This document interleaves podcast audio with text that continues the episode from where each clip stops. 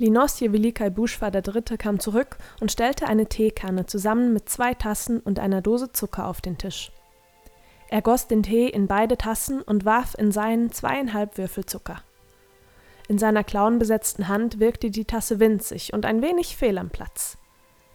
Langsam streckte Nisto die Hand nach dem zweiten Tee aus, nahm zögernd einen Schluck und verzog dann das Gesicht. Offensichtlich mag ich meinen Tee mit Zucker, hustete er und warf sich drei Würfel in die Tasse. Mit viel Zucker. Er legte noch einen Würfel nach und stellte die Tasse dann ab. Linosje nippte weiter an seinem Tee und starrte Nisto an. Der zog sich die Kapuze tiefer ins Gesicht und rührte mit einem winzigen Silberlöffel in seiner Tasse.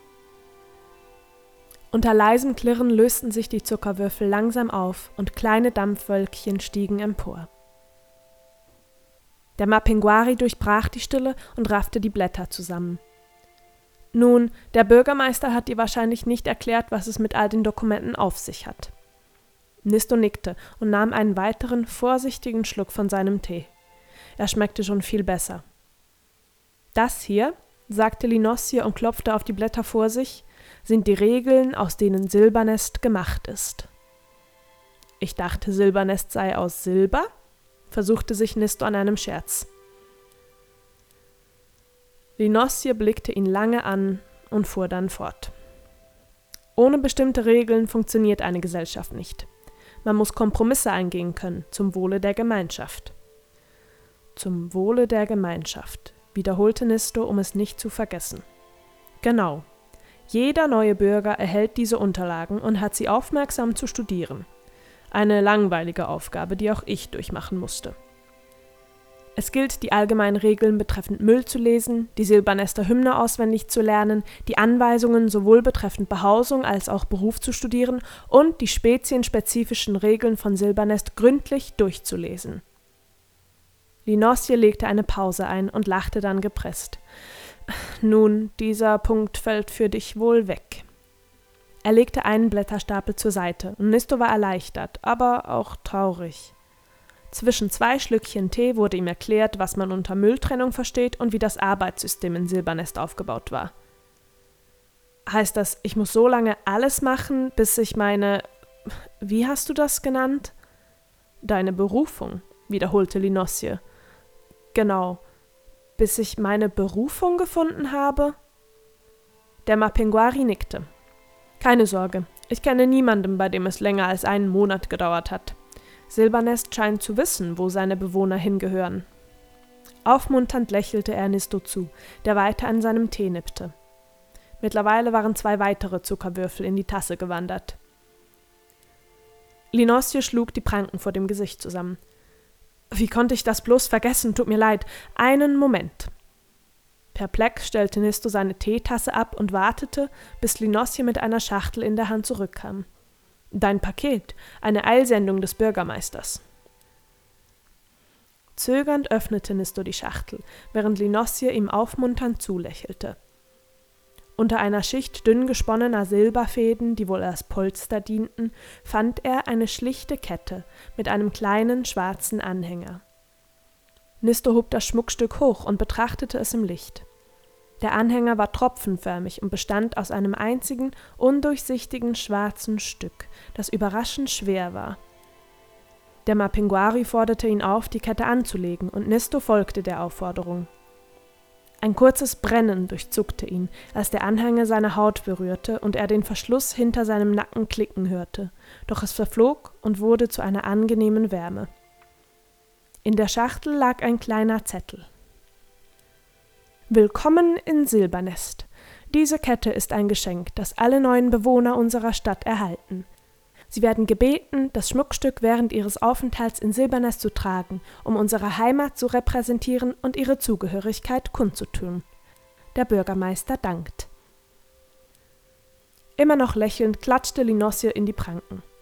Gut, womit wollen wir anfangen?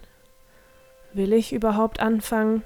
dachte Nisto und lächelte nervös aber er ließ seinen Finger zufällig auf ein Dossier tippen und zog es hervor. Allgemeines Silbernester Regelwerk stand in goldenen Lettern auf der ersten Seite, und Nisto atmete schwer aus. Wie viele Punkte umfasst dieses Regelwerk? fragte Nisto zögernd. Ein wenig fürchtete er sich vor der Antwort. Genau 205, erwiderte Linosje Velikai Buschwa III. Alle alphabetisch geordnet. Seufzend schlug Nisto das Dossier auf und begann zu lesen. Die Punkte reichten von Abfall über Freiluftschweben bis hin zu Metallpflege und etwas, das sich Zirkonenlauf nannte. Es bedurfte sechs Tassen Tee und 36 Zuckerwürfel, bis sich Nisto durch all die Regeln und Vorschriften durchgearbeitet hatte. Danach fühlte er sich, als würden die Informationen durch seine Fingerspitzen wieder aus ihm hinausfließen, so viele hatte er zu sich genommen. Aber er wusste nun, dass es Silbernestern strengstens untersagt war, die Gebäude irgendwie zu beschädigen, geregelt unter dem Punkt Gebäudebeschädigung. Der Abschnitt Silberpflege klärte darüber auf, dass jeder Silbernester dafür verantwortlich war, dass sein Haus nicht anlief und zu jeder Zeit mit einer Inspektion des Silbernesters Silberkomitee für Sauberkeit und Gebäudepflege, kurz SSG, gerechnet werden musste. Wie Linosje ihm erklärte, geschah dies wirklich. Sein Nachbar hätte vor drei Jahren eine Strafe von 50 Pieks bezahlen müssen, weil seine Hintertür angelaufen war. Wer hier lebt, achtet akribisch auf Sauberkeit erklärte Linosje und Nisto nickte. Das hatte ihm das allgemeine Silbernester-Regelwerk sehr deutlich dargestellt. Lediglich der letzte Punkt verwirrte ihn, und er bat Linosje um Aufklärung, was der Zirkonenlauf war. Ach, der Zirkonenlauf, schwärmte Linosje. Der Zirkonenlauf ist mitunter einer der schönsten Tage in Silbernest. Als ich noch ein junger, sportlicher Mapinguari war, habe ich jedes Jahr teilgenommen. Einmal habe ich sogar eine Schleife gewonnen. Warte, ich zeige sie dir. Linosje stand schon auf, als Nisto ihm mit einer Hand zurückhielt. Das ist großartig, wirklich, sagte er. Aber könntest du mir zuerst erklären, was ein Zirkonenlauf genau ist? Natürlich, natürlich, tut mir leid. Linosje setzte sich wieder. Der Zirkonenlauf ist eine alte Tradition hier in Silbernest. Ich kann dir nicht genau erklären, wie er entstanden ist, aber meine Urgroßtante hat mir mal erzählt, tut mir leid, ich drifte ab. Der Zirkonenlauf ist ein Wettstreit junger Silbernester. Die ganze Stadt wird abgesperrt, jede Straße, und irgendwo in der Stadt versteckt liegt ein äußerst seltener Blutzirkon. Warte, was? fragte Nisto. Hast du Blut gesagt? Nun lass mich doch ausreden, seufzte Linosje und fuhr dann fort. Blutzirkone sind die seltensten Edelsteine in ganz Aspandros. Niemand weiß, wo sie herkommen oder wie sie entstehen. Sie sind viel seltener als jeder klingende Diamant oder rasende Rubin, von denen du wahrscheinlich auch noch nie gehört hast. Tut mir leid. Verlegen räusperte er sich. Jedenfalls treten jährlich Dutzende junge Silbernester an, um ihn zu finden. Es ist wie eine Schnitzeljagd quer durch die Stadt. Und der Teilnehmer, der den Blutzirkon schließlich findet, darf ihn seiner Angebeteten präsentieren. Und glaube mir, ich habe noch nie ein Wesen gesehen, das solch einen Antrag abgelehnt hat. Es zeugt von großem Mut und Ehre, einen Blutzirkon am Finger zu tragen. Seinen Namen bekam er von Ispedrus Königsfels, einem berühmten aspandrosischen Mineralogen. Er fand das erste Exemplar auf dem Schlachtfeld, thronend auf einem Berg von gefallenen Kriegern. Er bemerkte, wie Nisto angeekelt den Mund verzog und erwiderte Die besten Geschichten beinhalten immer Blut. Und diese Geschichte ist wirklich gut. Willst du sie hören? Wenn sie wirklich gut ist, fragte Nisto, beinhaltet sie dann auch wirklich viel Blut? Linosje Velika Ibushva Dritte nickte und goss sich eine neue Tasse Tee ein. Unmengen davon, leider. Seufzend zuckte Nisto mit den Schultern. Na gut, bombardier mich mit aspandrosischen Märchen. Dies ist keineswegs ein Märchen, Nisto, sagte Linosje empört und senkte dann die Stimme. Märchen enden immer gut.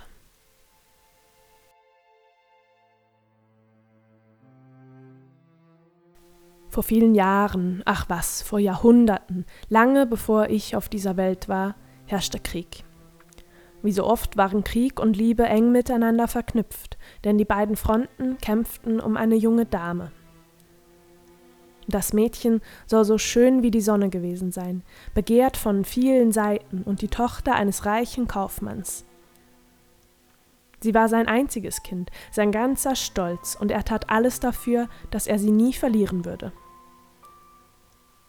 Doch es passierte, dass sich eines Tages auf dem Markt ein Kunde für eine ganz spezielle Ware interessierte. Auf den ersten Blick verliebte er sich in die Kaufmannstochter und hielt bei ihrem Vater um ihre Hand an. Der aber wies den jungen Löwenzahn zurück. Niemals würde er seine Tochter verheiraten, egal wer vor ihm stand. Wütend und empört machte sich der Löwenzahn davon und schwor sich, das Mädchen so lange zu umwerben, bis sie ihm nicht mehr widerstehen konnte. Nur ein paar Tage später traf das Mädchen auf dem Markt erneut einen jungen Mann, einen Eiself, der weit gereist war. Er sagte ihr, er sei in seinem Land, das weit entfernt lag, ein Prinz und bat sie, ihn zu begleiten. Ihr Antlitz sei schöner als jede Schneeflocke. Doch wieder war es ihr Vater, der ablehnte. Und so entbrannte bald ein Kampf zwischen dem Löwenzahn und dem Eiself. Beide waren sie dem Mädchen verfallen, und es sollte in einer Schlacht enden, die in Aspandros Geschichte eingehen würde. Der Eiself hatte keineswegs gelogen, als er von seinem blauen Blut sprach. Doch es ergab sich, dass auch der Löwenzahn hohes Ansehen als General der königlichen Armee genoss, und so sollten die Fronten aufeinandertreffen. Der Eiself versuchte mit seinem Konkurrenten zu verhandeln, doch du musst wissen, dass Löwenzähne nicht viel am Hut haben mit Worten. Sie sind eher grob geschnitzt, während Eiselfen zu den filigransten, aber auch ehrbarsten Geschöpfen Aspandros zählen. Es half nichts, und im Sommer des Jahres 1732 brach die Schlacht auf den Ebenen nahe Büzenheim aus. Einwohner der Stadt berichteten, dass man das Kriegsgeschrei eine Woche lang durch jede Wand der Stadt hören konnte. Niemand weiß genau, wie die Schlacht vonstatten ging, doch es war ein Gemetzel der höchsten Klasse. Eine ganze Woche lang schlugen sich Eiselfen, Löwenzähne, Baumbiester, Greife und Hochelfen die Köpfe ein, bis es endlich still wurde. Einige Tage danach durchquerte Ispedrus Königsfels auf seinem Weg zur Küste das Schlachtfeld.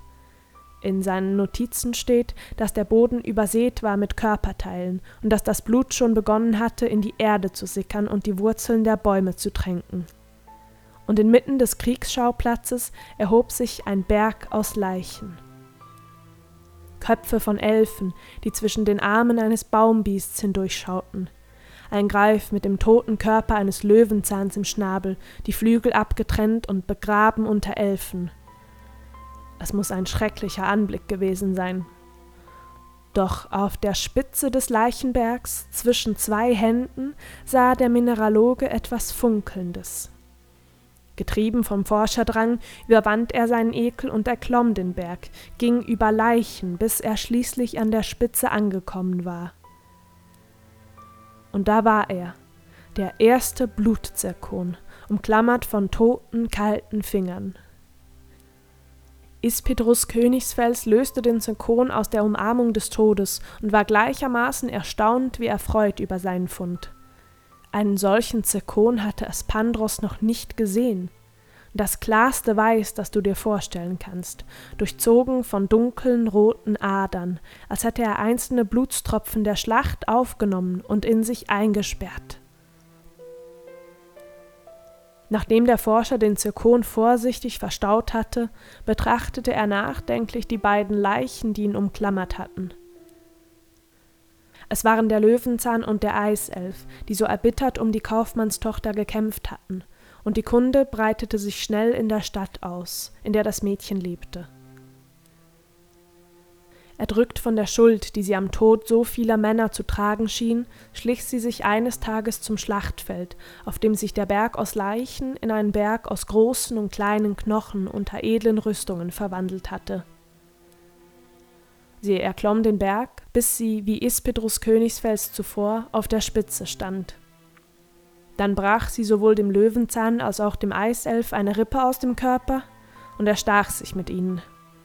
Man sagt, sie hielt beide Knochenhände, während sie starb.